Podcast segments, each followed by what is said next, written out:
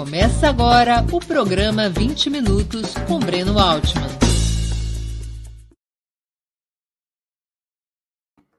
Bom dia a todos e a todas. Hoje é 25 de abril de 2022, 48 aniversário da Revolução dos Cravos. Estamos dando início a mais uma edição do programa 20 Minutos. Nosso entrevistado será Lincoln Seco, professor de História Contemporânea na Universidade de São Paulo, USP. Desde 2003 é, atua como professor, fez toda a sua formação nessa instituição, onde cursou Letras e História, depois completando o mestrado e o doutorado em História Econômica.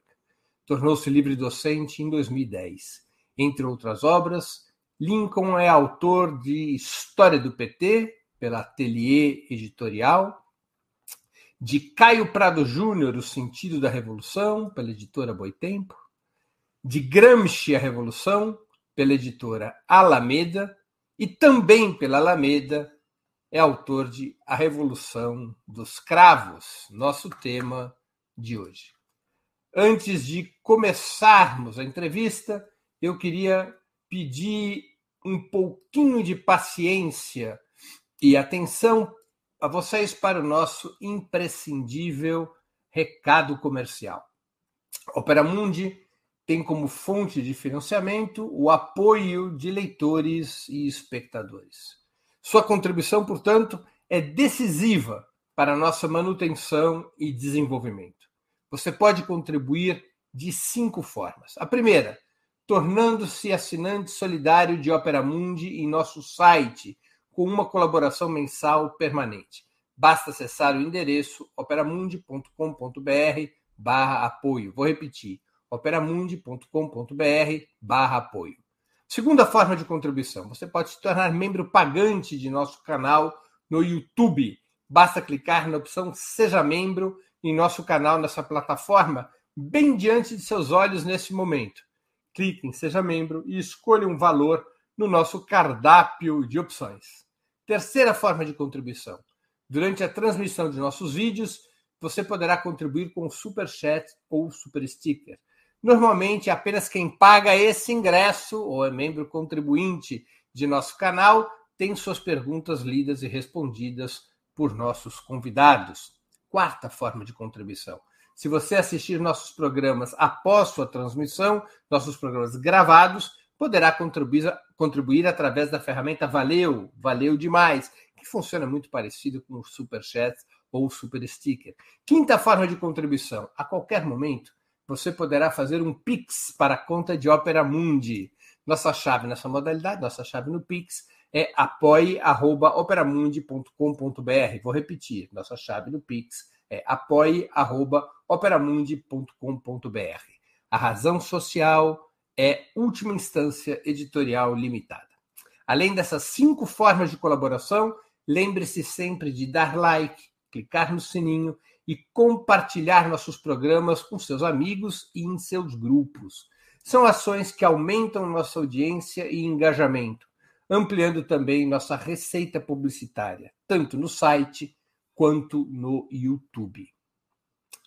Bom dia, professor Lincoln. Muito obrigado por aceitar nosso convite. Uma honra ter sua presença no 20 Minutos. Bom dia, é uma honra para mim, Breno. Professor, eu queria começar do começo.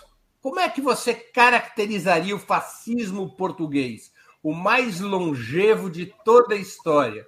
Que alguns datam de 1933 a 1974 e outros de 1928 até a Revolução dos Cravos. O seu modelo, o modelo fascismo português, é semelhante ao italiano e alemão, de natureza imperialista e fundido ao capitalismo de Estado, ou era mais próximo do liberalismo econômico?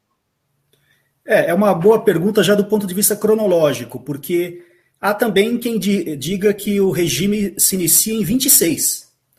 É, porque em 26 ocorre um golpe que destruiu a Primeira República Portuguesa instalou uma ditadura militar. É, em 28, Salazar entrou no governo como ministro das Finanças, com um, é, uma política de recorte liberal, é, buscando saneamento das finanças públicas. Em 32 ele se torna presidente do Conselho de Ministros, em 33 ele impõe uma constituição. Então é, é um processo que eu, eu, diria assim, é como se a gente dissesse que a ditadura de 64, chamada de Estado Novo, né? de Estado Novo, exatamente. Mas é como se a gente dissesse que a nossa ditadura de 64 só, só seria ditadura a partir de 68. Há historiadores que dizem isso, mas não é verdade. Então, o, o, fascismo português estava em germen, aliás, antes do golpe de, do, do, de 26. Também a gente sabe, por experiência própria, vivendo agora sob o, o governo Bolsonaro, o quanto é polêmico e difícil definir um quadro mínimo do que seria o fascismo. Há autores também que consideram que Portugal nunca foi fascista, ou que Portugal passou também por fases em que pode ter se aproximado do fascismo, mas depois da Segunda Guerra Mundial esse regime teria desaparecido. Eu tenho para mim que Portugal é um modelo de fascismo. Ele não é o modelo italiano, não é o modelo alemão, até porque, na verdade, nenhum regime se diz fascista. Com exceção do italiano, nenhum outro é fascista. Nós usamos o fascismo como um conceito para aproximar realidades que são distintas. No caso português, é, o Salazar ele criou uma, uma constituição que, é, na verdade, colocou no cargo do, presi do, do, presidente do Conselho de Ministros o poder total do país, porque, diferentemente de um regime parlamentarista clássico, não era o presidente que nomeava ou podia dissolver a Câmara ou qualquer coisa. Pelo contrário, o presidente estava subalternizado em relação ao presidente do Conselho de Ministros. Um outro ponto essencial do fascismo português é o imperialismo. Portugal é um país imperialista, mas claro que nós precisamos qualificar isso. Podemos chamar de subimperialista, de imperialismo intermediário. O Amilcar Cabral, que foi líder da, da guerrilha na Guiné-Bissau e Cabo Verde, ele disse que Portugal era, era um intermediário, na verdade, dos verdadeiros impérios que exploravam a África. Mas ainda assim, nominalmente, Portugal acabou é, mantendo o império colonial vastíssimo do ponto de vista territorial para o tamanho e para suas potencialidades econômicas. Até é, há quem diga que no final do 19, quando começa a partilha da, da África, tem a Conferência de Berlim, ali Alemanha e Inglaterra não se decidiram como ocupar aquelas regiões e deixaram para Portugal. Portugal até queria mais, né? porque Portugal queria unir Angola e, e Moçambique num único território contínuo, mas não conseguiu isso. É, e um outro elemento também fundamental desse regime fascista é, não é, nesse caso, o exército, né? no caso português, mas a polícia política, que é também, até certo ponto, o caso alemão. Né? A polícia política foi essencial para a manutenção do regime salazarista, além, claro, do grande apoio da Igreja Católica, né, que difundiu a ideologia fascista em Portugal. Portugal também teve várias organizações para jovens, é, para adultos, para criar aquelas manifestações ornamentais de apoio ao regime, é, como havia em outros países. Agora, eu notaria que o caso do exército vai ser importante, porque a gente vai falar da Revolução dos Cravos. É, o exército português ele era o sustentáculo do império colonial, mas não propriamente do regime. Até porque o Salazar passou por várias tentativas de golpe é, fracassadas que vieram da cúpula das Forças Armadas. A diferença é que em 74, acho que a gente vai ver isso, né? Não veio da cúpula. É um fenômeno completamente distinto. Mas eu diria que é o, essa é a caracterização básica. Depois da Segunda Guerra Mundial, o salazarismo ele começou a se isolar do ponto de vista internacional. Porque aí houve uma condenação geral ao colonialismo ao neocolonialismo na Ásia, na África. E mesmo o, os Estados Unidos, por exemplo, passaram a se distanciar do governo português. Se por um lado susten eles sustentavam a ditadura portuguesa, que era vista como um escudo autoritário em defesa das liberdades ocidentais, e por isso então se justificava, era o caso do franquismo também, por outro lado, é, o Império Colonial começou a se tornar uma, uma uma coisa negativa para a imagem dos países ocidentais. Então, a partir dos anos 50, 60, Portugal não tinha mais apoio para manter o Império Colonial. A crise do Império Colonial é o principal fator do declínio do salazarismo e que tornaria possível a Revolução dos Cravos? Ou há outros fatores relevantes que iriam se desenvolver até aquela conjuntura revolucionária de 74? É, eu, eu sempre digo que a Revolução dos Cravos começou na África. Não haveria Revolução Portuguesa se não houvesse a Revolução Africana Anticolonial, a, a, luta anticolonial, ou do ponto de vista dos portugueses, né, a guerra colonial que se inicia em 61 em Angola e depois se espraia por é, Moçambique, Guiné-Bissau, né, principalmente. É, por quê? Porque, na verdade, é claro que há, há fatores internos também, mas aquela rebeldia colonial, ela começou a impor às forças armadas portuguesas um esforço de guerra que se tornou um esforço de todo o país. Porque a gente tem que lembrar o seguinte: Portugal é um país de cerca de 8 milhões, entre 8 e 9 milhões de habitantes, né, nos anos 60. Nos anos 60, a população, inclusive, caiu do ponto de vista absoluto.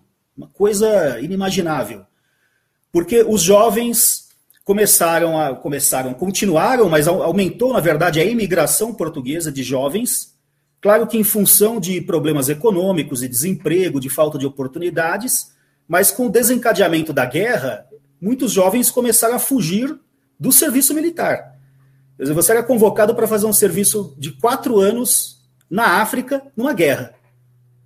Pouca gente sabe que, se a gente pudesse comparar, claro que em termos proporcionais, com os Estados Unidos na guerra contra o Vietnã, o esforço português foi maior do que o dos Estados Unidos, em, em termos de baixas, principalmente.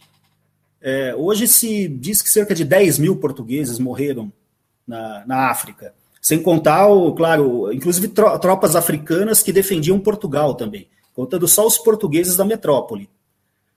Para Portugal era um esforço muito grande. Então, a, a guerra na, na, África ela foi o principal fator que vai desencadear depois a revolução. Há também é, um outro fator que é importante, é que essa guerra ela inicia de maneira um pouco, digamos assim, endêmica, com algumas ações guerrilheiras que vão fustigando né, as tropas.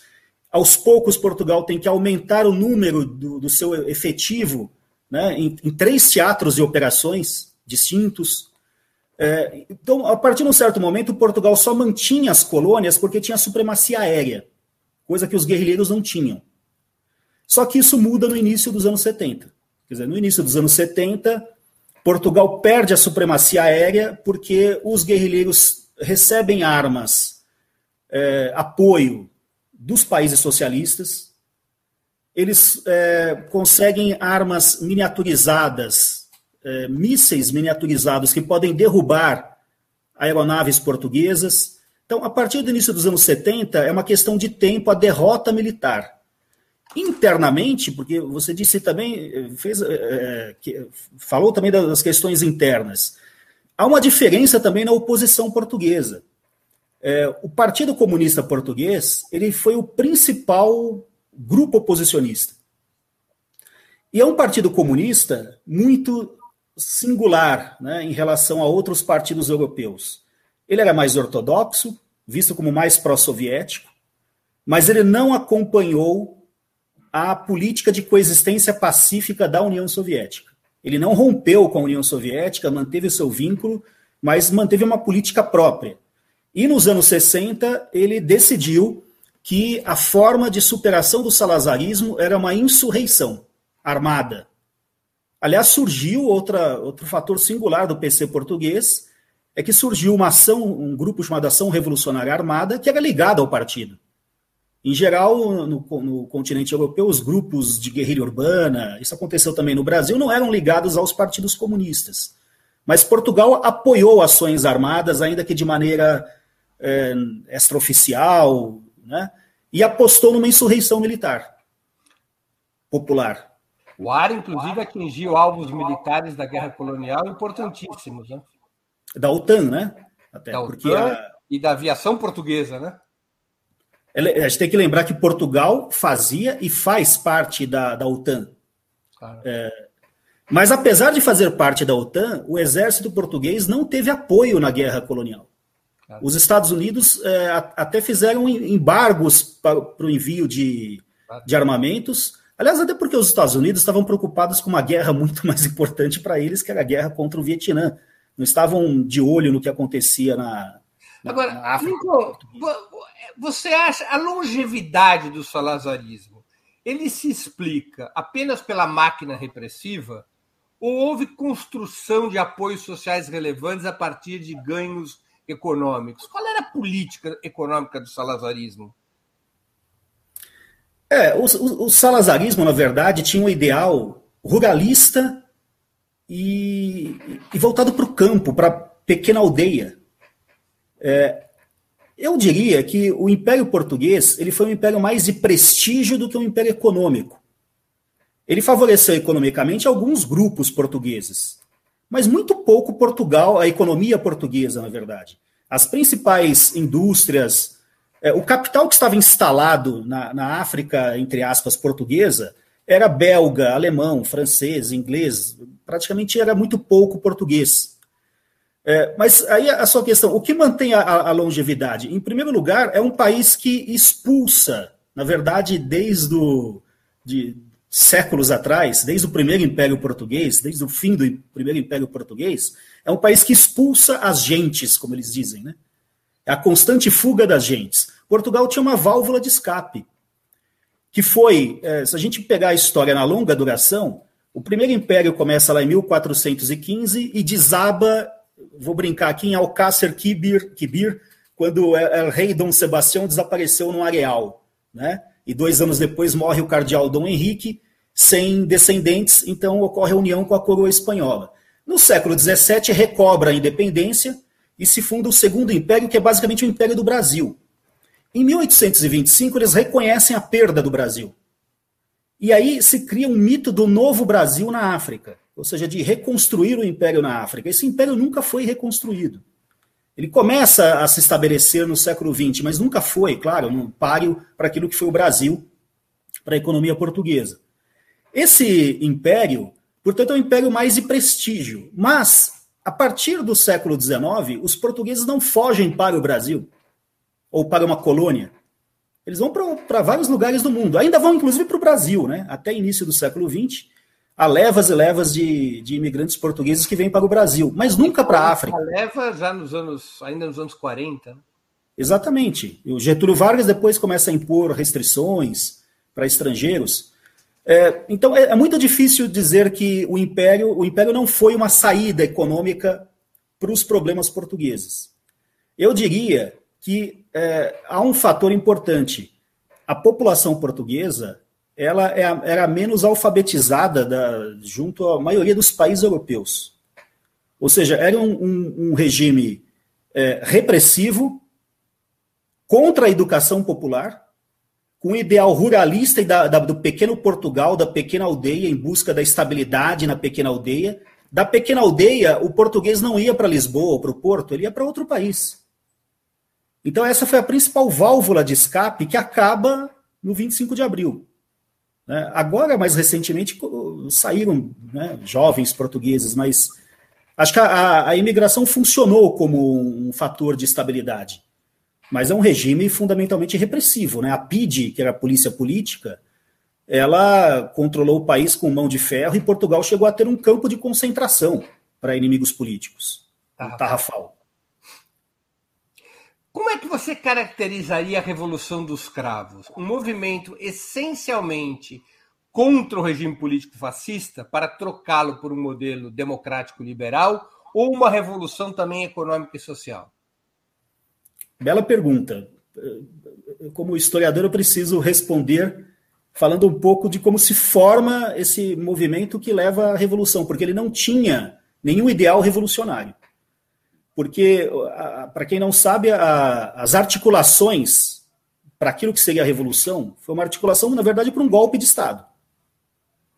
É, em 73, diante do, das dificuldades na guerra colonial, o presidente do Conselho de Ministros, que é o Marcelo Caetano, que assumiu logo depois da morte de Salazar, Salazar caiu da cadeira em 68, e em 70 ele morre, é, mas na prática, a partir de 68, um jurista muito importante, aliás, autor de livros importantes no meio jurídico, que era na área de direito administrativo, que era o Marcelo Caetano, ele assume o poder e ele, ele representava a hipótese de uma primavera marcelista, ou seja, de, de haver, como no Brasil, uma abertura controlada para a democracia, e no caso dos portugueses, aquilo que as oposições liberais mais queriam, inclusive socialistas, que era a volta à Europa, né? Ou seja, Portugal, volta entre aspas, Portugal se tornar um país que havia sido apartado da carreira da civilização europeia, mas que agora voltaria né, com regime democrático, liberal, com economia de mercado. Bom, essa primavera marcelista foi uma farsa porque o Marcelo Caetano insistiu em manter o império e a guerra. A partir de 73, ele editou um decreto, isso é muito importante. Né, ele editou um decreto que ofendia a dignidade e a hierarquia das Forças Armadas. Porque faltavam tropas, mas faltavam principalmente oficiais nas Forças Armadas portuguesas. Havia oficiais milicianos, que são mais ou menos como o nosso CPOR aqui. Quer dizer, havia os oficiais do quadro permanente e os oficiais que eram jovens que em idade de entrar no curso superior e que tinham que é, fazer o serviço militar e faziam como aspirantes a oficiais, se tornavam oficiais durante a guerra. Com esse decreto, esse jovem podia voltar para Portugal, fazer seis meses numa academia militar, seis meses numa escola prática e se tornava um oficial do quadro permanente. Olha, isso indignou os oficiais do quadro permanente. É, se vocês olharem é, entrevistas do Otelo Saraiva de Carvalho, que foi o comandante operacional do 25 de abril, mesmo nos dias é, mais recentes, ele, ele, já morreu, mas é, poucos anos atrás, você via entrevistas dele, ele ainda falava como um líder corporativo quando ele falava desse assunto. Ele falava, não, isso era um absurdo, isso ofendia a nossa dignidade. Quer dizer, ele está dizendo que os oficiais sentiram ali. Então, começou ali uma articulação para, primeiro, sustar o decreto. Depois eles perceberam que não bastava assustar o decreto, até porque depois o, o governo reviu essa posição. Mas depois eles chegaram à conclusão que eles precisavam derrubar o governo porque eles estavam perdendo a guerra. E eles também chegaram à conclusão muito rapidamente que eles não podiam simplesmente derrubar um governo de extrema direita sem ter um programa mínimo para o país. Ou seja, sem terminar com o regime. E esse programa mínimo foi estabelecido, muito mínimo, mas que previa é, um governo transitório que depois convocaria uma Assembleia Constituinte e eleições democráticas. Não era muito além disso. Então, no dia 25 de abril, se desencadeia um golpe de Estado. Famoso, é, né, com filmes, com muita, foi muito fotografado. A senha foi a música Grândola Vila Morena. Então, uma revolução já destinada a ser muito bonita, né, desse ponto de vista. Mas é, o que, que faz, é, o que, que nos leva talvez a, a responder parcialmente a sua questão? É o fato de que no dia 25 de abril, é, os comunicados militares que pediam para a população ficar em casa, apenas serviços de saúde deveriam é, ser convocados, é, os comunicados militares são desobedecidos. Então a população sai às ruas. E sai às ruas, e a partir do 25 de abril começa a, ela começa a desencadear é, eventos que estavam fora do controle dos militares.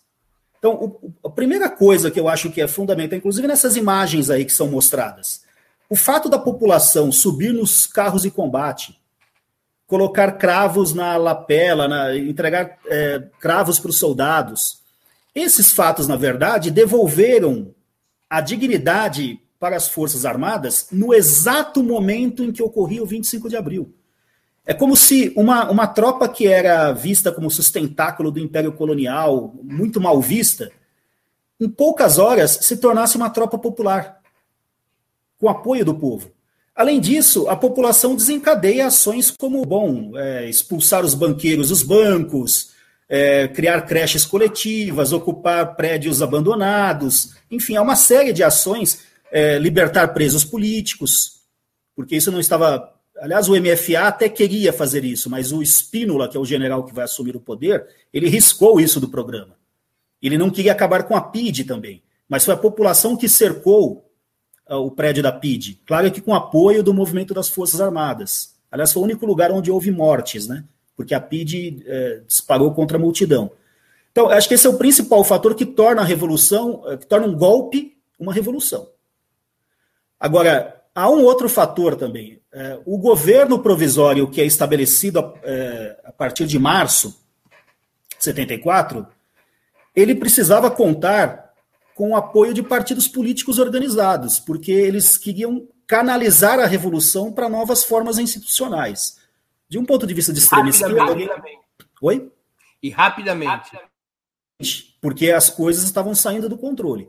Do ponto de vista de um analista, talvez de extrema esquerda, ele vai dizer que não, é, ali se tratava de conter a revolução.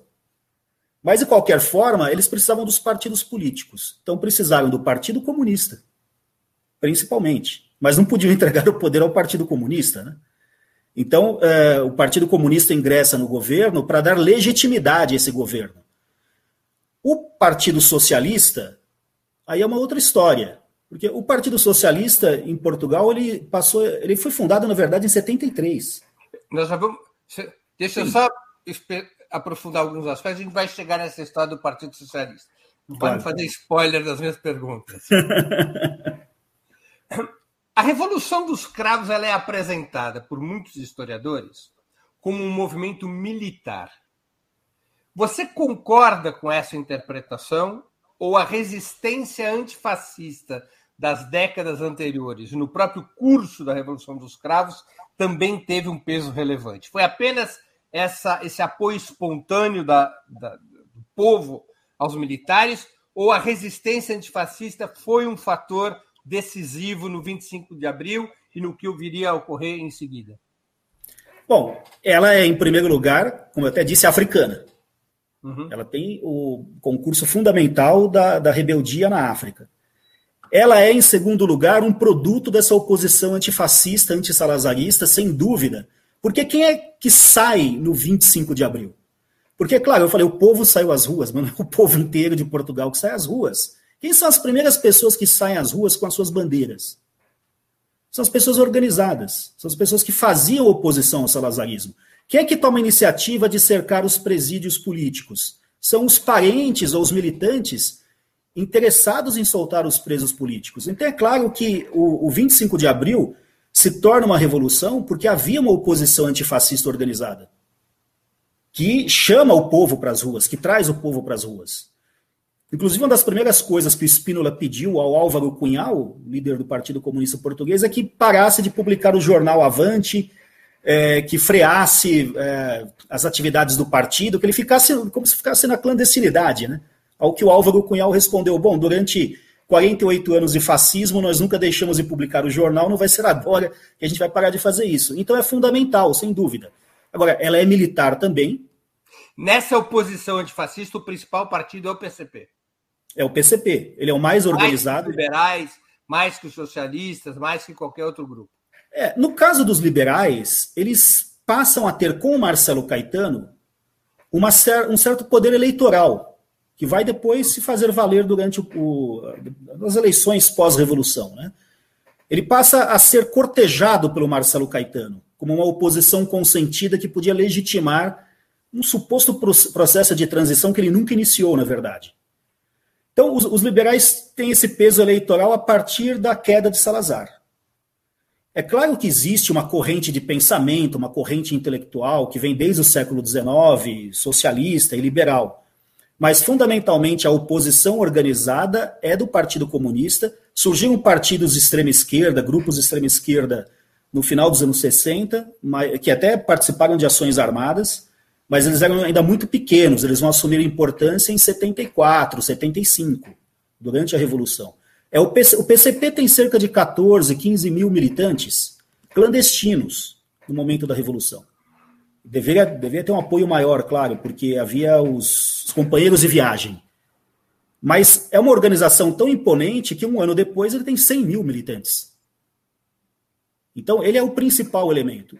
Há que se lembrar também que, no caso, quando se diz uma revolução militar, na verdade, 10% da oficialidade é que apoiava o movimento das Forças Armadas. É isso é o MFA, o movimento, das, o movimento dos capitães.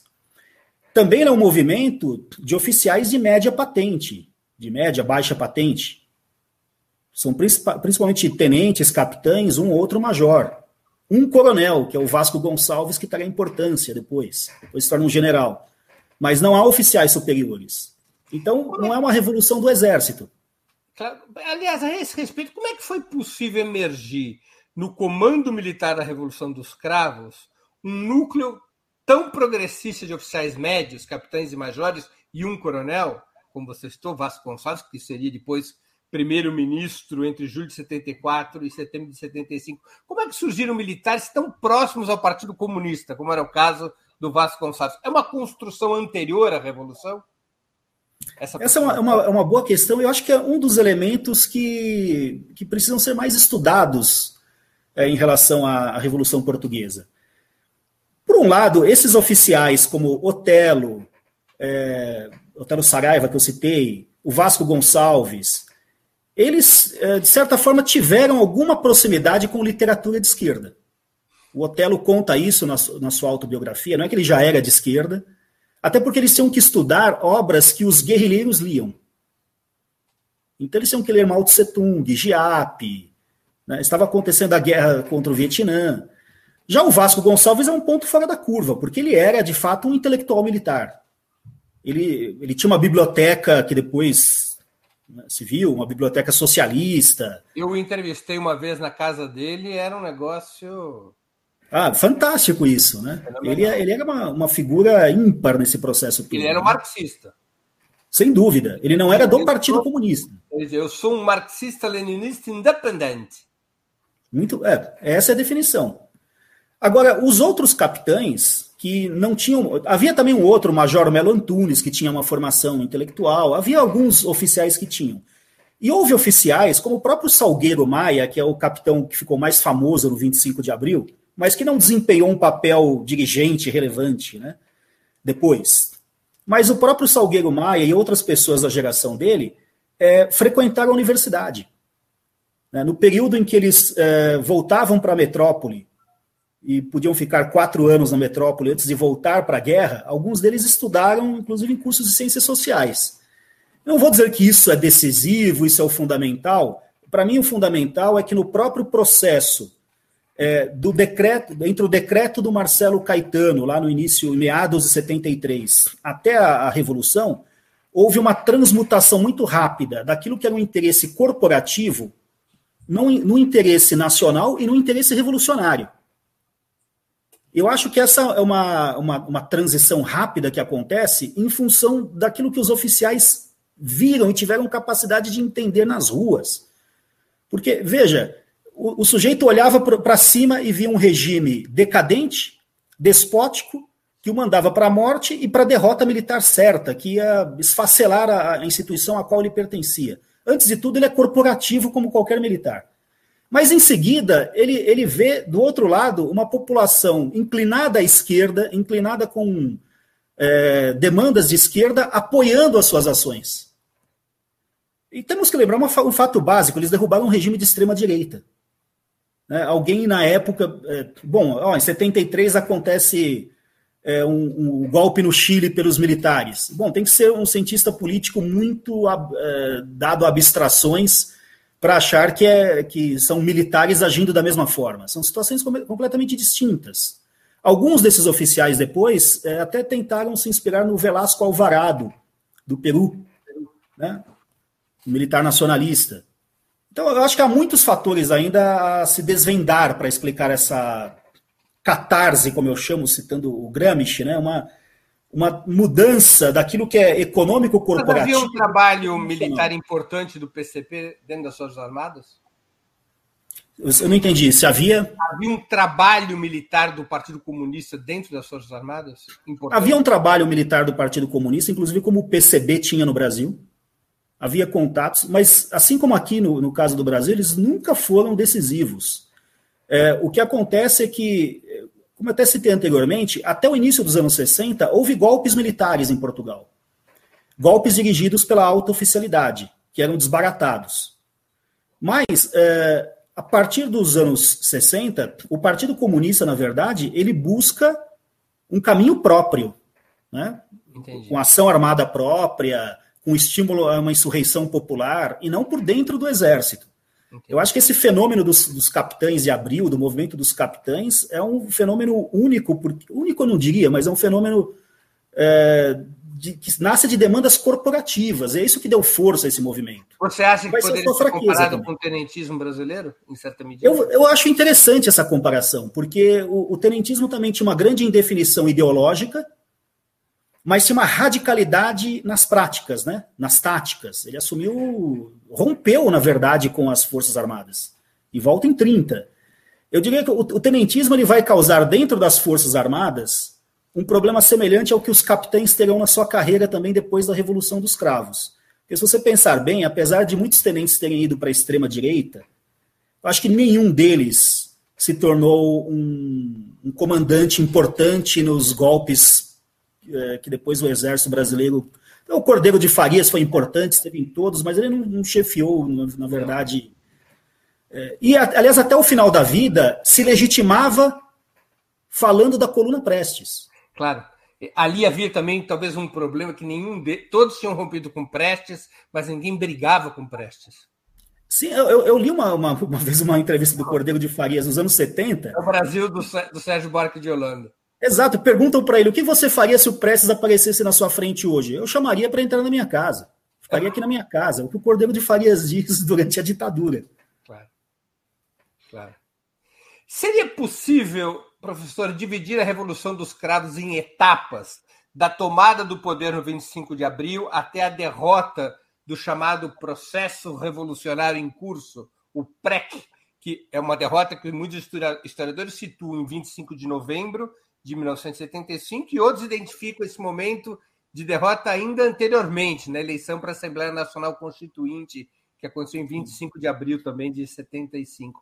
Dá para dividir em etapas esse processo, esse ano, ano e meio é, do processo revolucionário em curso? Da, ah, sem da dúvida. vitória dos cravos, a derrota da Revolução? Do ponto de vista analítico, sim, é claro que é um processo social, enfim, que tem pequenas rupturas, grandes rupturas, continuidades, mas porque quando a, a, revolução, a revolução, como ela não tem um programa muito claramente definido, ela entrega o poder para figuras de direita inicialmente. O Spínola, o presidente Spínola, que vai chefiar a Junta de Salvação Nacional, ele é um general que só foi escolhido porque ele estava em briga com o regime, porque ele mesmo já advogava uma, uma solução para a guerra colonial, que não era rendição, não era, mas uma solução de criação de uma comunidade pluricontinental, lusófona, uma coisa como a comunidade britânica, alguma coisa assim, que não tinha mais oportunidade histórica mas ele acaba sendo escolhido porque ele é o único oficial superior que podia ser escolhido. Os capitães não tinham um oficial superior. Então, o Spínola é um homem de direita. Para quem. É, para as pessoas terem uma ideia, ele foi um, um observador das tropas portuguesas que participaram da Divisão Azul na Segunda Guerra Mundial contra a União Soviética. Ele esteve lá ele, ele, com, com, portugueses e espanhóis que participaram da Divisão Azul para combater a favor do nazismo. Esse é o Spínola. Bom, ele, o Spínola se torna presidente. Ele nomeia um jurista chamado Palma Carlos, que era também conservador, um liberal conservador. É claro que o movimento das Forças Armadas. Como primeiro-ministro. Como primeiro-ministro. E é claro que o movimento das Forças Armadas, também pressionado pela população organizada nas ruas, pelos partidos políticos, não podia suportar uma, uma simples manutenção do antigo regime com uma nova roupagem. Então, o movimento ele vai se radicalizando ao longo de 74, 75. Nesse sentido, a Revolução Portuguesa é uma revolução clássica. Pensar na Revolução Francesa, é uma revolução que se radicaliza. Né? É, um grupo mais radical, como diria o velho Marx, o Engels também, um grupo mais radical sempre vai se superpondo a um mais moderado. Então, com a, a chegada ao poder do Vasco Gonçalves, que você citou, em julho de então, 74. Ele tenta um golpe de Estado, né? Há quem diga que ele tentou dois até, ou até três. De março e 28 de setembro. É, ele tenta, em, em, em setembro, na verdade, ele conclama a marcha da maioria silenciosa ele é, queria que a população diretamente acorresse a Lisboa para ungí-lo como um ditador, né, um presidente ditador. Isso foi impedido. Ele estava disputando ali contra o PCP e a esquerda militar. É, e contra o governo provisório, né, o uhum. primeiro governo provisório. Esse primeiro governo provisório e o, os partidos de esquerda organizam a defesa de Lisboa. Aí a marcha, que vinha, né, a marcha pacífica, vinha gente armada. Então o movimento das Forças Armadas frustrou esse golpe. Mas o Álvaro Cunhal, que tem um livro que eu, eu indicaria para as pessoas lerem, é um livro muito, foi o primeiro livro que eu li sobre a Revolução Portuguesa. Na verdade, é um relatório que ele escreveu é, para o Congresso do PCP, depois de Balanço da Revolução. É, Chama-se A Revolução Portuguesa, Passado e Futuro, do editorial Avante. Uhum. O Álvaro Cunhal, ele diz que o Spínola tentou outros golpes. Por exemplo, antes de setembro, ele foi para as montanhas do Bussaco, na região de Coimbra, e ficou lá escondido, isolado, sem falar para ninguém onde estava, é, com, fazendo é, conspirações. Ele diz: olha, ali também é uma tentativa de golpe, né? E depois também tem esse do, do ano seguinte, né, em, em março. 11 de março. Que é o de março né? Que ele já está fora do poder, porque ele caiu em setembro, mas oficiais fiéis a ele tentam também dar um golpe. A questão dizer, a é que. A etapa da Revolução seria, então, entre o 25 de abril e o fim do governo Spínola em 28 de setembro. Eu acho que sim, porque a partir desse momento o quadro de indefinição acaba. O governo provisório se radicaliza. Esse segundo, terceiro governo provisório, né, que é o segundo do Vasco Gonçalves, ele começa a tomar medidas radicais. E que vão se radicalizar. Que medidas seriam essas, só para nossa audiência? Primeiro, é, se estimula a reforma agrária em Portugal. Portugal é um país que, depois, grande parte disso foi desfeito, né? Mas Portugal iniciou ali o que seria a maior reforma agrária que teria acontecido na Europa Ocidental. É, o movimento das Forças Armadas estimula também é, um processo de lutas salariais. A participação dos trabalhadores na, na renda nacional durante a Revolução dos Cravos dobrou. É, os, os, os, trabalhadores conseguiram um grande poder de barganha. Eles também iniciam um processo de combate aos, aos grandes monopólios. Nacionaliza muito. Nacionalizam muito. Isso, depois também do 11 de março, vai se radicalizar mais ainda, nacionalizando até parte do sistema financeiro, é, grandes empresas. Então, na verdade, e também a questão sindical, né? O, o, Partido Comunista conquista junto ao governo a unicidade sindical, e isso foi visto também pelo governo provisório como uma possibilidade de canalizar aquele movimento para ações que fossem construtivas em relação aos interesses do governo provisório. Porque também houve ocupações de fábrica, autogestão, não vou dizer que se generalizou, mas em muitos, muitas empresas importantes é, se criaram grupos que passaram a gerir as empresas. Isso aconteceu também em parte no campo. Então, a, as tentativas de golpe, além de darem errado, elas radicalizavam o governo. A radicalização começa em setembro, em 11 de março, o Spínola tenta o seu último golpe. Exatamente. E esse processo de, processo de radicalização, aí ele vai continuar, mas agora com uma oposição interna ao processo revolucionário. Acho que isso é novo. Ali a partir do 11 de março. Porque nós temos as eleições né, para a Assembleia Constituinte. Isso cria uma. No, no 11 de março, o Partido Comunista é protagonista. Um mês depois, nas eleições da Constituinte, ele não tinha mais o protagonismo. Pois é, né? É, alguns, alguns diriam: se quer acabar com uma revolução, faça uma eleição. É, porque nessas eleições o Partido Comunista Português, que era um partido com 100 mil militantes, com influência grande no governo do Vasco Gonçalves, com influência inclusive nas, nas greves, é um, um, partido que perde as eleições, porque ele conquista cerca de 12% dos votos, enquanto que o Partido Socialista, se não me engano, bateu 38% quase. E a extrema esquerda, uns 5% ainda teve um partido de direita, o PPD, que se formou, depois se tornou o PSD. É, então, o, o, Partido Comunista fica numa em minoria total na Assembleia. É ali que acaba que a Revolução é derrotada, ou você partilha da tese que ela é derrotada no 25 de novembro? Explica um pouco para é, nós você... o que é esse processo. Bom, do, do, do, ponto de vista factual mesmo, ela é derrotada no 25 de novembro, porque ali se inverte totalmente a correlação militar de forças. Então aquilo é decisivo. O que Mas sem dúvida. 25 de novembro? Oi? O que, que aconteceu no 25 de novembro? Ah, sim. É que no, no dia 25 de novembro, um, um grupo, um, um grupo de oficiais mais radicais do movimento das Forças Armadas é, desencadeia algumas operações militares mais descoordenadas, dizer, ações de desespero contra um processo de direitização que eles estavam observando na Revolução Portuguesa. O Vasco Gonçalves Vasco, tinha caído, né? Ele já tinha caído, né? Ele é, em setembro, em agosto, ele assume o quinto governo provisório dele, que dura só um mês, depois ele cai. E aí assume um, um governo do Pinheiro de Azevedo, que é um governo já moder, muito moderado e muito próximo do Partido Socialista. O movimento das Forças Armadas também havia se dividido.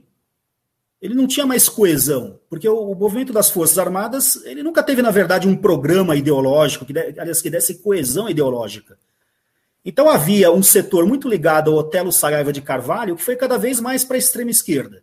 E havia também um setor ligado ao Vasco Gonçalves, que sustentava o governo dele, que alguns dizem, ah, um setor ligado ao Partido Comunista. Não é ligado ao Partido Comunista, né? mas é um setor do Vasco Gonçalves. E havia, por fim, um setor mais que se aproximou do, das teses do Partido Socialista, do Major Melo Antunes, o próprio capitão Salgueiro Maia, só que o que é curioso, que o 25 de novembro vai colocar no mais ou menos no ostracismo essas três correntes. É o movimento como um todo que perde o poder no 25 de novembro.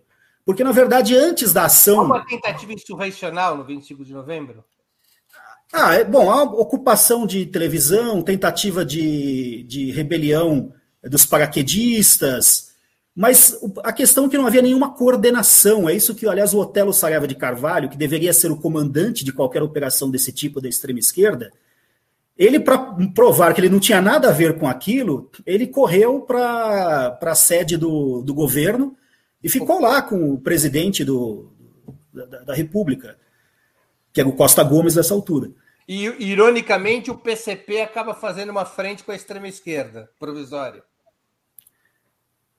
Bom, aí há que se considerar o seguinte: houve setores extrema-esquerda a favor do 25 de novembro. Sim. Né? E... e... o PCP entrou na frente da unidade revolucionária, né? na FUR. Entrou, por breve momento. Uma das consequências do 25 de novembro é que a reação a ele, que eu não chamo de reação, porque ela já estava preparada. Já havia, ao contrário da esquerda, a direita militar, ela se formou ao longo de 75, ou se reconstituiu, buscando o quê? Os ideais de restauração da hierarquia e aquela história toda. A hierarquia a gente sabe que é uma coisa ideológica. Né? Quando a direita quer quebrar, ela quebra. Quando a esquerda quebra, aí não pode romper a hierarquia. Mas esse movimento anti-25 de novembro já existia antes do 25 de novembro, chefiado já por oficiais superiores. Essa é uma diferença importante. Um deles, o tenente-coronel Ramalho Eanes, que depois se tornou presidente da República de Portugal. Esse setor de direita estava organizado e impediu qualquer possibilidade de sucesso do 25 de novembro. Já havia também grupos civis preparados para, uma, para a hipótese de uma guerra civil.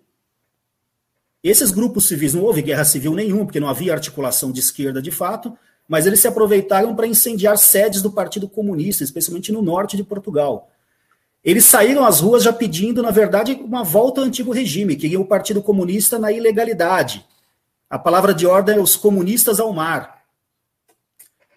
O que impede o sucesso do 25 de novembro da direita, né, a contra-revolução? Ela não é bem sucedida também integralmente. Aí eu acho que o que impede é o fato de que o movimento das Forças Armadas ele ainda tinha legitimidade popular suficiente para pelo menos levar o país a uma democracia liberal burguesa.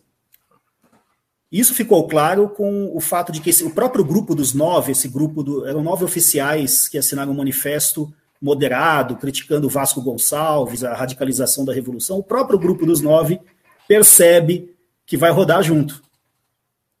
Então, o, Major Melantunes vai à televisão, faz um discurso dizendo que o Partido Comunista é indispensável para a Revolução Portuguesa. E ali ele chancela a democracia portuguesa que existe hoje. Acho que esse é o momento. Como, diziam alguns grupos de ultra-esquerda, o PCP tinha condições de reagir àquela guinada direita? O PCP tinha condições de fazer a revolução dentro da revolução? Eu acho que não. É claro que a gente responde a posteriori, né? enfim, sabendo muita coisa. Mas eu, eu acredito que Portugal era um país, primeiro um país da OTAN.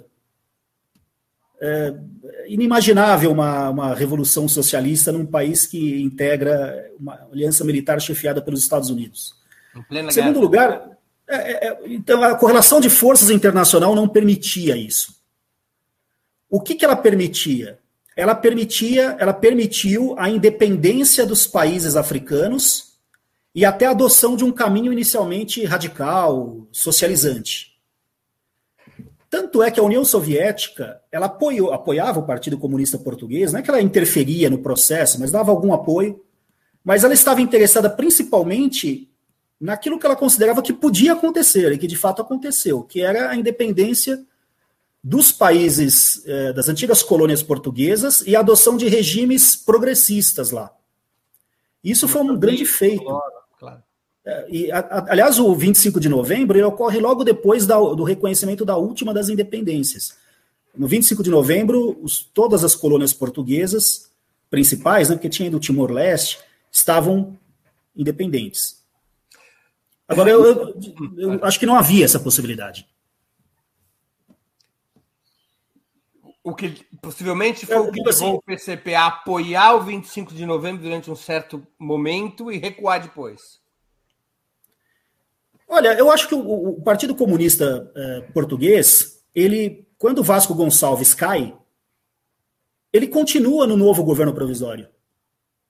É, o, o compromisso, do, porque a relação PCP-Vasco Gonçalves não é a relação de um militante com um partido.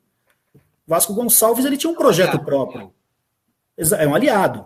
Com um projeto próprio, é, eu acho que o Vasco Gonçalves pensava muito mais numa, na, na possibilidade da radicalização socialista em Portugal, com a radicalização socialista na África e a possível libertação do Brasil da ditadura. E a queda do franquismo na Espanha, talvez. A né? queda do franquismo na Espanha também, que ocorre é, logo depois. Entendi. Então, é, ele pensava nisso. Agora, o Partido Comunista Português estava muito mais interessado, a partir do momento em que ele viu que esticou a corda até onde dava, na opinião dele, de manter a democracia e manter um papel importante para os trabalhadores numa democracia que tivesse alguma tintura social. Inclusive na Constituição Portuguesa, que foi muito avançada, claro. né, apesar de tudo. Apesar de ter essa maioria dos socialistas. O preâmbulo da Constituição Portuguesa diz que o objetivo é chegar a um regime socialista. Exatamente. Eles mudaram isso mais tarde. Mudou, mudou mais tarde, mas na época. Agora, qual foi o, o papel nesse processo, desse embate dentro da Revolução dos Cravos? Qual foi o papel do embate entre o Partido Socialista de Mário Soares contra o Partido Comunista de Álvaro Cunhal, aliado à esquerda militar? Por que, que esses dois partidos vão ser os protagonistas da crise da Revolução e não os ali, aliados no processo revolucionário, como foram nos primeiros dias? Olha, eu acho que a resposta para isso está na história dos dois partidos. O Partido Comunista nós já vimos, ele era um partido mais ortodoxo que defendia uma insurreição militar e que queria radicalizar a Revolução Portuguesa até onde fosse possível. Tinha vínculos internacionais distintos, é, tinha compromisso maior com os movimentos de libertação da África. O Partido Socialista, dentro do contexto dos socialismos europeus, o Partido Socialista Português era mais à direita. Ele era, era, na verdade, muito ligado ao Willy Brandt, da Alemanha. É, lembrando que a Alemanha é um, um, país, a Alemanha Ocidental, né, um país que proibia a existência de partido comunista. É, teve um governo de coabitação com a direita. Aliás, o Partido Socialista Português é fundado em 73 na Alemanha, a partir de correntes socialistas dispersas que existiam desde o século XIX, é verdade. Bom, esse é, Partido Socialista, portanto, ele chega ao 25 de abril pela direita. Ele é o mais à direita. E o Partido Comunista é o mais à esquerda dos partidos comunistas europeus. Para se ter uma ideia, na época, os partidos comunistas estavam aderindo a, ao eurocomunismo, ao compromisso permanente com a democracia burguesa. Né? Quando a delegação do Partido Comunista Português entrou no auditório onde ocorria o Congresso do Partido Comunista Italiano, todos os delegados se ergueram e aplaudiram de pé, porque parecia uma, uma alternativa àquela linha do Partido Comunista Italiano. Era um partido que estava fazendo uma revolução em pleno território europeu. Então, acho que eles já estavam muito distantes. O Álvaro Cunhal era muito grande, né? Sim, sem dúvida. O, o Mário Soares também, eu, claro que já, se, já havia notícias sobre isso, mas depois a gente vai é, tendo documentos que vão sendo revelados depois. O Mário Soares, eu não tenho nada contra o Mário Soares, é, ele veio ao, ao, Brasil várias vezes, até cheguei a vê-lo uma vez, é, mas ele era uma, uma, uma, figura que se aliou completamente aos interesses dos Estados Unidos naquele momento, como uma alternativa para ele é, conquistar o poder. Quer dizer, ele se vendeu para os Estados Unidos como um dique contra a maré revolucionária e para impedir Portugal de se tornar um país comunista, como se isso estivesse na ordem do dia. Então, ele teve um apoio decisivo da CIA. Aliás, um embaixador dos Estados Unidos, o Frank Carlucci, que no meio da Revolução se torna embaixador lá, ele era um homem da CIA, depois voltou para a CIA. Né? É uma, uma figura que foi colocada lá para dirigir a oposição à Revolução, para apoiar a Revolução. Havia uma divergência nos Estados Unidos se valia a pena ou não isso. Né? Até uma, uma anedota que o Kissinger bateu na mesa né, e disse: perdemos para o comunismo, porque os comunistas já ganharam no Vietnã.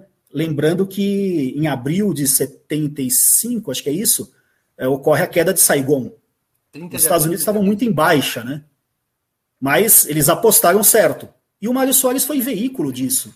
Então não havia possibilidade dos dois partidos se unirem. E essa ruptura do PS atrapalha o desenvolvimento da revolução, né? A divisão desses dois partidos. Ela atrapalha porque o Partido Socialista ele tem uma, ele captura umas das, algumas das imagens da revolução para ele. Ele é um partido de oposição, é um partido socialista, é um partido que defende a democracia, é um partido que está vinculado a um setor das Forças Armadas a partir de um certo momento. Prestígio nas camadas médias. Prestígio nas camadas médias. Ele não é, é Assim, claro, ele, ele era útil para a direita durante a Revolução. Porque é uma coisa também que a gente tem que lembrar: quando ocorre a Revolução, eu tive a oportunidade de ler os manifestos, as, uh, os documentos que saíram logo depois, depois da Revolução por parte dos partidos políticos todos. Até os monarquistas falavam em socialismo. Quer dizer, houve uma, uma ocupação do espaço semântico da Revolução pelo socialismo. Então, é claro, oportunamente todo mundo virou um pouco socialista. Então o Mário Soares ele surfou nessa onda, né? Ele era alternativa supostamente de esquerda. Ele foi o chefe da contra-revolução, você acha? Eu diria que sim. Eu não sei o quanto ele na, concordaria com essa designação. Ele deveria se achar um. Ele, ele, ele acho que é, ele chegou a dizer que a, foi a revolução onde os mencheviques venceram. Sim, Mas ele estava muito à direita dos mencheviques. Né? Ele não era menchevique. Antes de continuarmos, eu queria pedir novamente que vocês contribuam financeiramente com a Opera Mundi. Lembrem-se, há cinco formas de fazê-lo. A primeira é a assinatura solidária em nosso site, operamundi.com.br barra apoio. Vou repetir, operamundi.com.br barra apoio. A segunda é se tornando membro pagante de nosso canal no YouTube. Basta clicar agora mesmo em Seja Membro e escolher um valor. A terceira é contribuindo com Super Chat ou Super Sticker. A quarta é através da ferramenta Valeu, valeu demais quando assistir nossos programas gravados. A quinta é através do Pix. Nossa chave é apoia.operamundi.com.br. Vou repetir. Nossa chave no Pix é apoia.operamundi.com.br. Nossa razão social é Última Instância Editorial Limitada. Quero também informar que estamos com uma promoção especial para quem fizer uma assinatura solidária de Opera Mundi receberá como brinde um dos famosos e charmosos bonés do Movimento dos Trabalhadores Sem Terra, o MST. A promoção vale para assinaturas anuais de qualquer valor ou mensais de pelo menos 48 reais. A gente está comprando boné diretamente do movimento, ou seja, um boné legítimo do MST. assinatura solidária, para ter direito a esse brinde, pode ser feita no endereço operamundi.com.br barra apoio operamundi.com.br barra apoio. Contribuam de alguma dessas formas, que saco vazio não para em pé. É, Lincoln, deixa eu abordar um tema que você já se referiu a ele, mas é importante para a gente situar as lições da Revolução dos Cravos. Eu vou fazer uma pequena síntese e em seguida uma pergunta.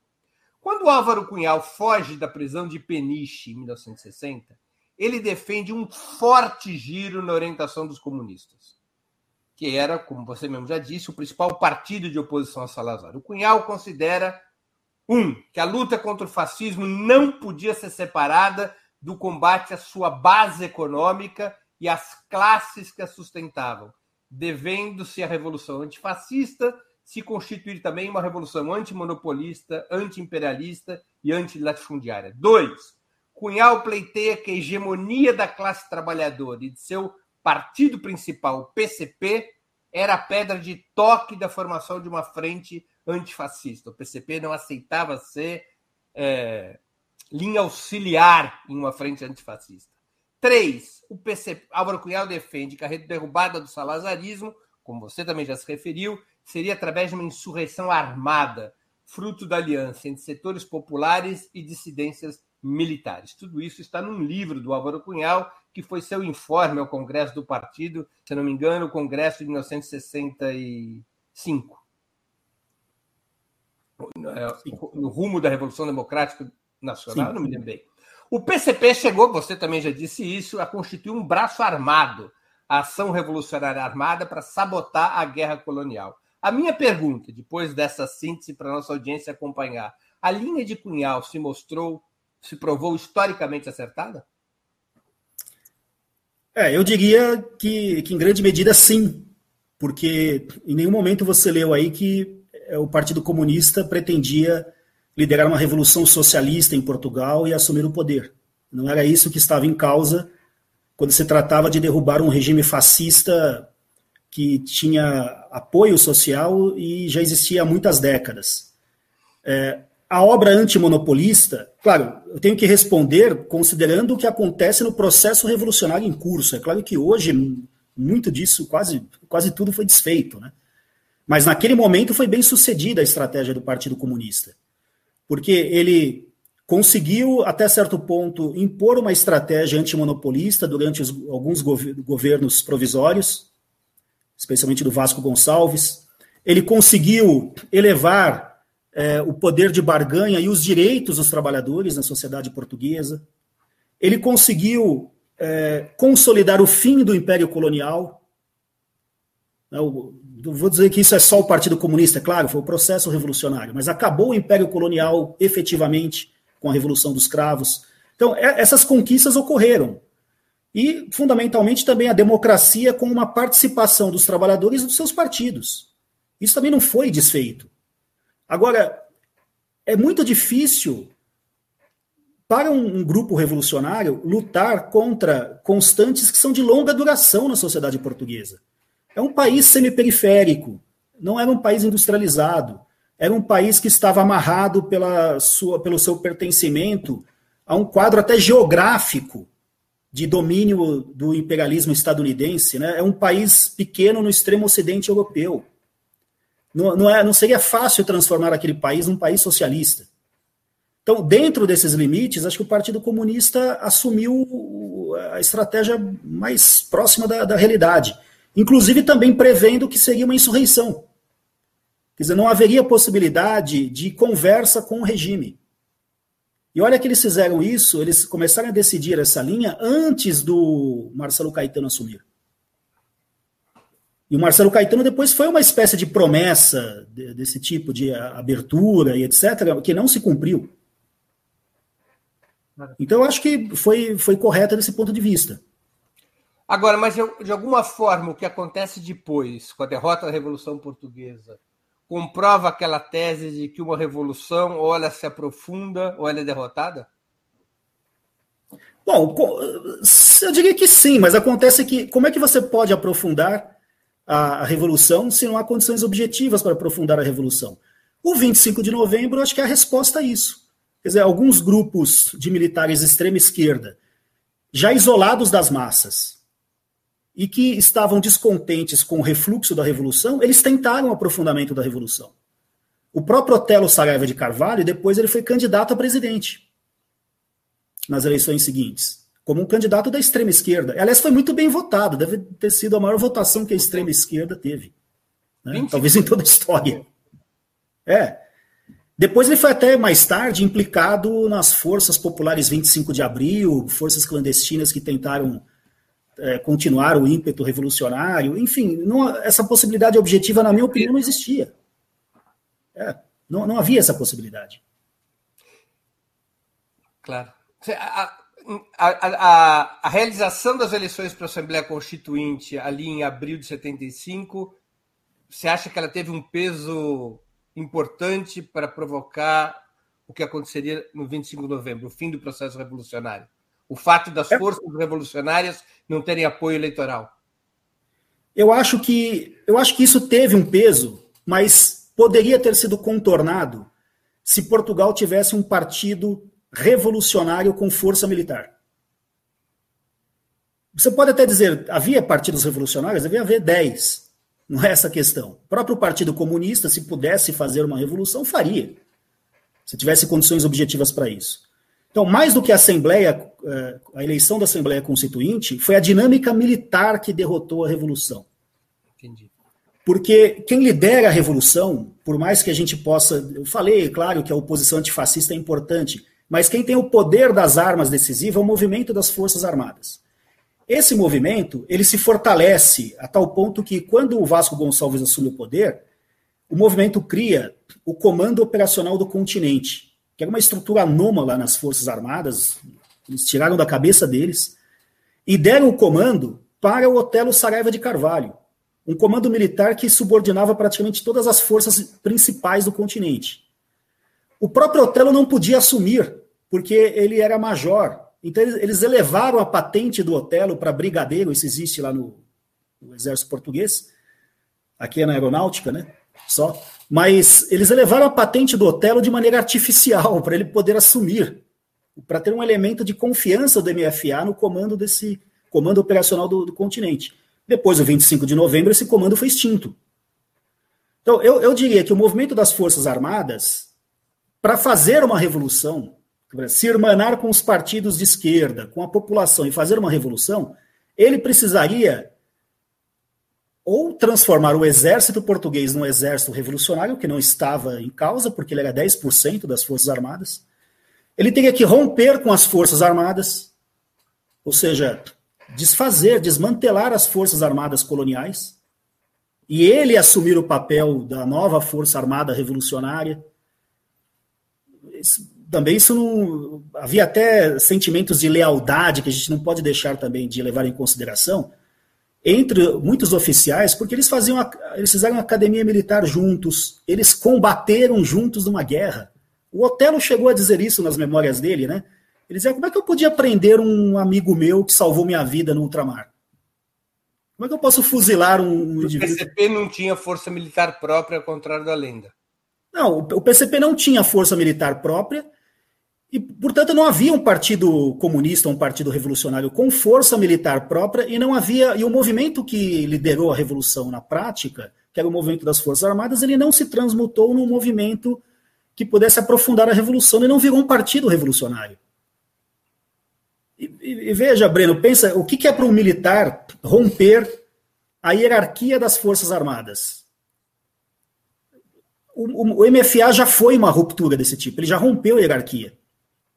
Ele foi uma, uma, uma estrutura que não podia continuar existindo no exército português. Então, ou ele radicalizava e rompia, ou ele ia desaparecer, que é o que aconteceu. A única alternativa possível do PCP era recuar e controlar danos. Eu acho que a partir de um certo momento, sim. A gente pode criticar o partido, talvez por não ter eh, proposto com mais ênfase isso aos militares mais radicais da Revolução, mas os próprios militares de esquerda estavam divididos também. Quer dizer, Vasco Gonçalves e Otelo não eram propriamente aliados dentro do movimento das Forças Armadas. Foram, num dado momento. Mas depois eles não tinham unidade para combater a direita militar. Os socialistas também não. Aliás, todos, a gente conversou, acho que até é, quando falou do tenentismo, né? Os militares do 25 de abril, mesmo os mais moderados, tiveram a carreira militar truncada. Todos eles. Porque é imperdoável para uma força armada conservadora, depois que ela se restaura, ela é, tecer loas a, a, figuras que romperam com, as, a, com a hierarquia. É o que aconteceu na Revolução de 30 também. Né? Os tenentes brasileiros que ingressaram, vejam, eles ingressam no momento em que tem um monte de oficial lá que vai dizer assim, pô, de 22 a 30 eu estava aqui trabalhando. Esses caras estavam aí fazendo a, ruaça, de repente eles entram e agora tem uma patente igual a minha. É o que aconteceu em Portugal. Então, enfim, acho que respondendo, Portugal não teve possibilidade de ter um partido revolucionário capaz de dirigir com armas um processo de aprofundamento da revolução. Seria a única hipótese. Que Seria um conflito armado. Digamos, seja uma força armada que destrói o exército e toma o poder. Essa hipótese destrói o exército, destrói a oposição socialista, inclusive, é preciso dizer isso, porque os socialistas estavam, a partir de um certo momento, representando os interesses dos Estados Unidos. Teria que romper com a OTAN. É isso, né?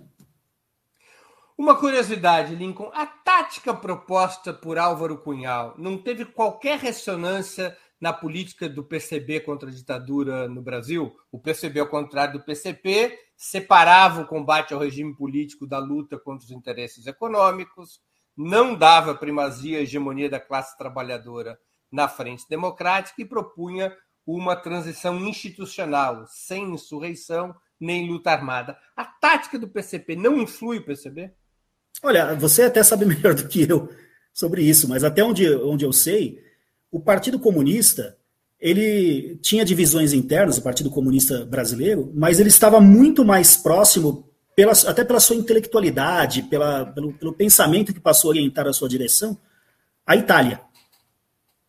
Muitos intelectuais brasileiros eh, foram para Paris, foram para Moscou, mas muitos foram, na verdade, beber nas fontes italianas, de onde provinha uma leitura social-democrata do Gramsci e a social-democratização do comunismo, que era o eurocomunismo. Agora, uma coisa mais interessante é a gente pensar por que é, no Brasil, o Partido Comunista não conseguiu ter uma relação com, as, com algum setor das Forças Armadas como o PCP teve, né? Dizer, aqui no Brasil não havia essa possibilidade. Em Portugal, a partir de um certo momento, havia. Agora, havia por quê também? Porque os, o, em Portugal, o exército português tem uma ala que se desloca à esquerda porque ele está sofrendo uma derrota militar que pode afetar a integridade das Forças Armadas como um todo. Fazendo uma comparação, eh, o caso é totalmente diferente, mas o que aconteceu na Argentina radicalizou um pouco mais a transição lá, porque o exército foi praticamente desmoralizado por uma derrota militar. Em Portugal, isso não aconteceu porque os militares derrubaram antes o regime. Agora, no Brasil, não havia guerra nenhuma, a não ser guerra interna, na opinião deles, eles conseguiram controlar completamente a transição. E essa é uma diferença fundamental. Eu, eu tive a oportunidade, uma vez, de entrevistar, de conversar com o Cunhal, e ele disse: o problema, a, a principal dificuldade que tido o PCP foi o tempo, porque o PCP imaginava a revolução como subsequente à derrota na África seja, a derrota na África desmoralizaria as Forças Armadas e permitiria ao PCP ter outro nível de influência entre os militares. Como a operação ocorre antes da derrota na África, o controle das Forças Armadas não foi para a esquerda. É, eu acho que é uma boa explicação. É, tem que tornar um pouco mais complexa, claro, mas no caso de Portugal, é, os militares de fato se anteciparam a, a, uma derrota que poderia desmantelar ou pelo menos desmoralizar completamente as Forças Armadas. Nesse caso, o ímpeto popular que estava represado pela ditadura salazarista, ele teria que ser canalizado principalmente pelos partidos de oposição, e o principal deles seria o Partido Comunista. Se a gente pudesse pensar nesse sentido contrafactual, o que teria acontecido. Né? Agora, por outro lado. Eu, os... Nessa entrevista eu perguntei ao Cunhal é, a, a, previsão estratégica, a orientação estratégica do PCP estava correta, ele disse: nós cometemos uma falha grande. Nós imaginarmos o processo insurrecional como subsequente à derrota na África. Nós Sim. não imaginávamos o processo insurrecional como antecipadamente a derrota na África, e isso mudou o jogo. É, porque o caso da Revolução Portuguesa é único. Você podia falar um pouco no caso do Peru, que oficiais nacionalistas deram um golpe, mas uma situação muito distinta. No caso de, de Portugal, foram oficiais que começaram. Era imprevisível isso, o Partido Comunista não podia trabalhar com essa hipótese de que o exército que sustentava o Império Colonial por séculos, ele se revoltaria contra o regime e contra a própria manutenção do Império Colonial. Então, o movimento das Forças Armadas, primeiro, é uma grande surpresa, mesmo como um movimento corporativo. Quer dizer, um movimento que, veja, não acontece nada numa força armada sem que o governo saiba. Na verdade, o governo sabia de muitas movimentações deles. E as movimentações eram corporativas. Então, não é que foi um segredo absoluto. Os capitães, eles eram monitorados. Agora, o que, que o governo achava? Já tinha Pô, é um movimento corporativo. da rainha pouco tempo antes, né? Sim, foi um movimento mais espinolista, digamos assim que fracassou e aí tirou um pouco do radar da PID a operação que vai ser feita no 25 de abril. Mas, na verdade, eles eram monitorados. O que o governo achava bom, é um movimento corporativo, eles não podem é, fazer muita coisa, nós estamos numa guerra. É, se tiver alguma manifestação, a gente prende, como aconteceu nas Caldas da Rainha. Agora, imaginar que esse movimento vai se transformar num movimento com correntes de esquerda, com oficiais que até começam a defender teses maoístas. Alguns oficiais ligados ao Telo Saraiva de Carvalho passaram a defender o poder popular armado, a entrega de armas aos civis. Isso foi localizado, mas aconteceu. Então, isso é inimaginável. Professor, há um legado político e teórico da Revolução dos Cravos ou se trata de um episódio com pouca repercussão histórica para além das fronteiras portuguesas? Não, eu acho que tem um, um legado, claro, que em primeiro lugar, para Portugal, é incontornável o 25 de abril, uma das grandes datas da história portuguesa. Sem dúvida. É, agora, o, o 25 de abril, ele legitima a atual democracia portuguesa. Então, mesmo um governo de direita pode tentar reinterpretar o 25 de abril. Geralmente, um governo de direita diz: olha, chega de revolução, agora é evolução. Né? Já houve lemas desse tipo em governos de direita em Portugal. Mas eles não podem simplesmente acabar com o 25 de abril sem romper com o regime que existe em Portugal. Então ele legitima esse regime. Além disso, acho que do ponto de vista histórico, isso para qualquer país, é uma, uma revolução que comprova que é, é possível, na verdade, derrubar um longo império colonial, uma longa ditadura fascista, com o concurso das armas e da população em apoio às armas. Eu acho que a radicalidade que a revolução teve nem se, se expressou tanto em mortos, né? Foi, na verdade, uma exibição de, de violência virtual, mas isso prova que há um, um caminho, mesmo na Europa Ocidental, para uma revolução desse tipo. Quer dizer, o que se acreditava, olha, as revoluções clássicas acabaram, não é possível ter uma revolução. Mas, especialmente na Europa Ocidental. A Revolução dos Cravos provou que sim, é possível. E ela pode, na verdade, vir de onde nós não imaginávamos, né? Ali, no caso, circunstâncias muito específicas produziram uma radicalidade de parte do exército. É diferente de Cuba, por exemplo, em que foi uma revolução contra o exército. No caso português, uma parte do exército se deslocou do regime.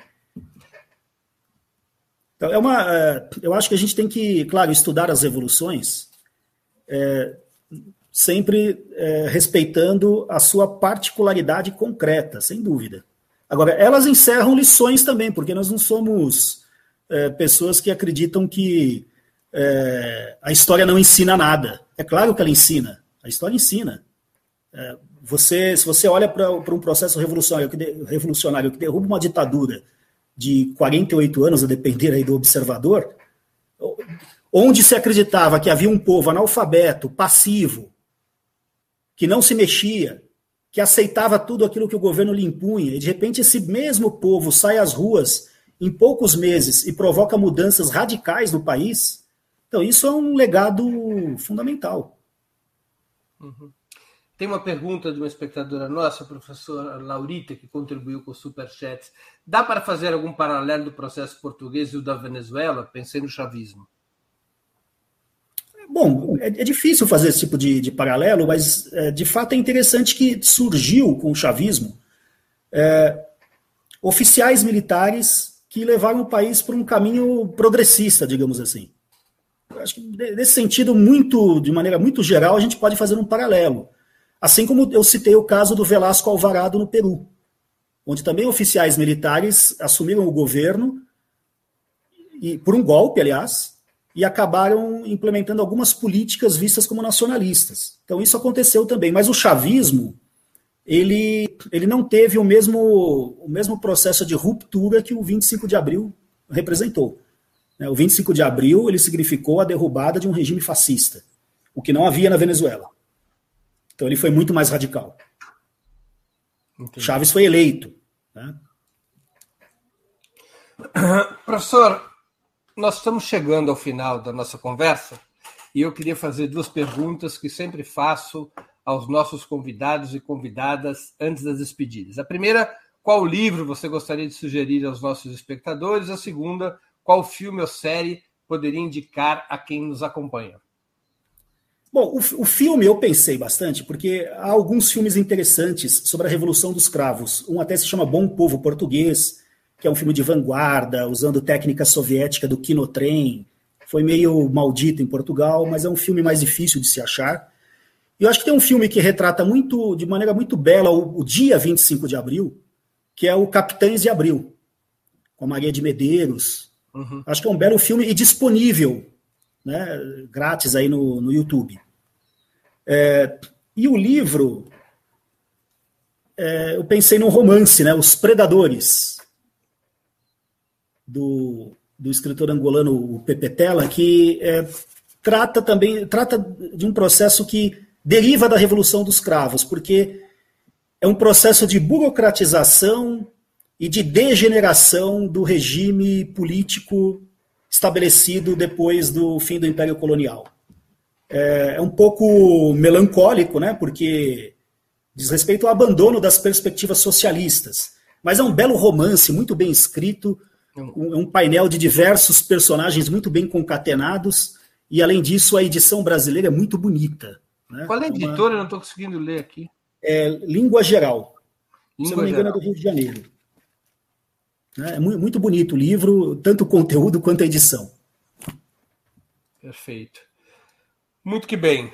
Professor Lincoln, eu queria agradecer muito pelo seu tempo e por essa conversa tão informativa, tão elucidativa num dia tão importante como hoje, 48 aniversário da Revolução dos Cravos. Muito obrigado por sua presença no 20 Minutos. Obrigado, Breno, e 25 de abril sempre. É isso aí. Obrigado, Lincoln.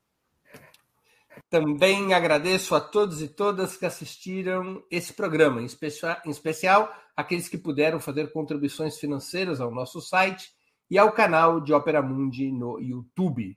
Sem vocês, nosso trabalho não seria possível e não faria sentido. Um grande abraço a todos e a todas. Para assistir novamente esse programa e a outras edições dos programas 20 Minutos, se inscreva no canal do Opera Mundi no YouTube. Curta e compartilhe nossos vídeos. Deixe seus comentários. O jornalismo de Ópera Mundi é mantido com o seu apoio. Faça uma assinatura solidária em www.operamundi.com.br. Com um pequeno valor mensal, você nos ajuda no desenvolvimento de um jornalismo independente e de qualidade. Obrigado pela audiência e até a próxima.